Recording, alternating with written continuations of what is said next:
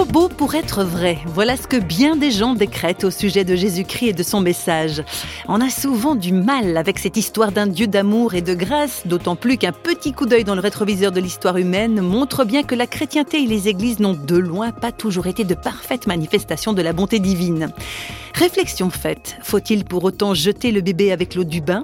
Autrement dit, faudrait-il laisser le Christ de côté sous prétexte que les religieux ont souvent raté le coche ou carrément foiré l'affaire?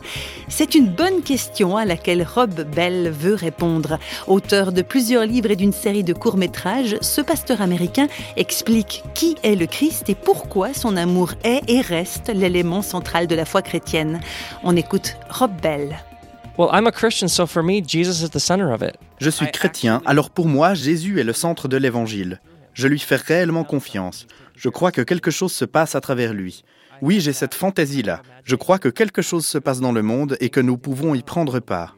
Et réellement, j'ai vu ce mouvement de Jésus de très près. J'ai vu des gens vendre leurs possessions, j'ai vu des gens sauver des orphelins, j'ai vu des gens offrir leur vie par solidarité avec ceux qui souffrent. J'ai vu ce Jésus guider les gens vers des choses extraordinaires pour lesquelles la seule explication que je peux donner, c'est tout ça est bien réel et ça se passe maintenant. Alors pour moi, Jésus n'est pas premièrement une sorte formelle de système théologique global ou de onze confessions de foi auxquelles on doit adhérer. Pour moi, il est d'abord, premièrement et formellement un être vivant, une personne qui respire et qui nous invite à lui faire confiance, à croire qu'il peut prendre nos souffrances, nos blessures, notre colère et notre amertume, qu'il peut nous guérir, nous placer sur un autre chemin. On peut trouver une nouvelle vie et une nouvelle création en lui. Ça, j'y crois vraiment. New life and new creation in him. I actually believe that.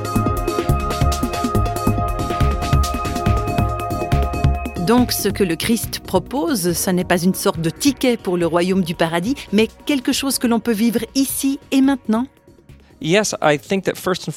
oui, je crois que tout d'abord, Jésus insiste intensément sur le fait qu'ici et maintenant, nous avons à disposition des réserves infinies de joie, d'amour et de paix. Le royaume est maintenant, le royaume est ici, autour de nous, en nous. Il parle d'une réalité éternelle néanmoins présente dans notre temps.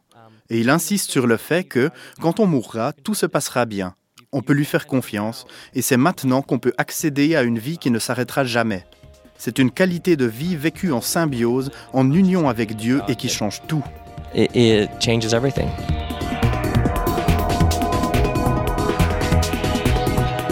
Pourquoi est-ce que c'est difficile de croire à cette qualité de vie, de croire qu'on est aimé par Dieu? Est-ce qu'on a peur de ça?